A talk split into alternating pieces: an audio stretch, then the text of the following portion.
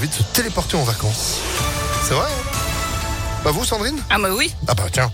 Bon, il fait froid quand même le matin. hein. On va tous ensemble juste après l'info. Sandrine Ollier, bonjour. Bonjour Phil, bonjour à tous. À la une, journée de manifestation des retraités à l'appel de la CGT. Ils vont défiler dans une vingtaine de grandes villes de France et notamment à Lyon à partir de 14 heures depuis l'agence régionale de santé jusqu'à la préfecture. Ils réclament des augmentations de leurs pensions. Un cycliste percuté par un tram à la Guillotière hier en début de soirée. Ça s'est passé vers 20h30 tout près de la place Gabriel Péry d'après le progrès.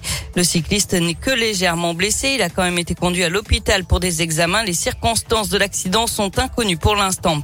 Lui, il était l'accompagnateur cycliste de Grégory Doucet. Cet agent municipal de la ville de Lyon vient de démissionner après avoir été contrôlé ivre au volant d'une voiture de la ville fin février sans le progrès. Il aurait même eu un léger accident. Et en parlant de vélo, les cyclistes lyonnais ont lancé un concours, celui des gens, je cite, garés comme une merde. Dernier jour aujourd'hui pour voter sur les réseaux sociaux. Parmi six propositions, on a par exemple une voiture arrêtée sur une voie de bus et qui empêche les pompiers de passer, une autre garée en travers de la chaussée, à cheval sur un trottoir et une voie de bus, ou encore une voiture de police en warning sur une piste cyclable, le temps pour l'agent d'aller acheter un sandwich.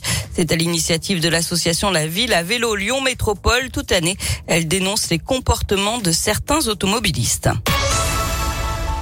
On passe au sport avec du rugby, c'est désormais officiel. La Nouvelle-Zélande va bel et bien établir son camp de base à Lyon pour la prochaine Coupe du Monde. Grégory Doucet présentera le dispositif vendredi matin avec Yann Roubert, le président du Loup. Et cette Coupe du Monde de rugby, vous pourriez la vivre de très près. L'événement phare se déroule en France dans un an et demi maintenant, du 8 septembre au 28 octobre 2023 avec cinq matchs au total prévus à l'OL Stadium, notamment le 15 de France, la Nouvelle-Zélande ou encore l'Italie, le Pays de Galles et l'Australie. Et si vous voulez participer à la fête, sachez que le programme volontaire est désormais ouvert. Vous avez jusqu'en juillet pour vous inscrire via la plateforme volontaire.france2023.rugby.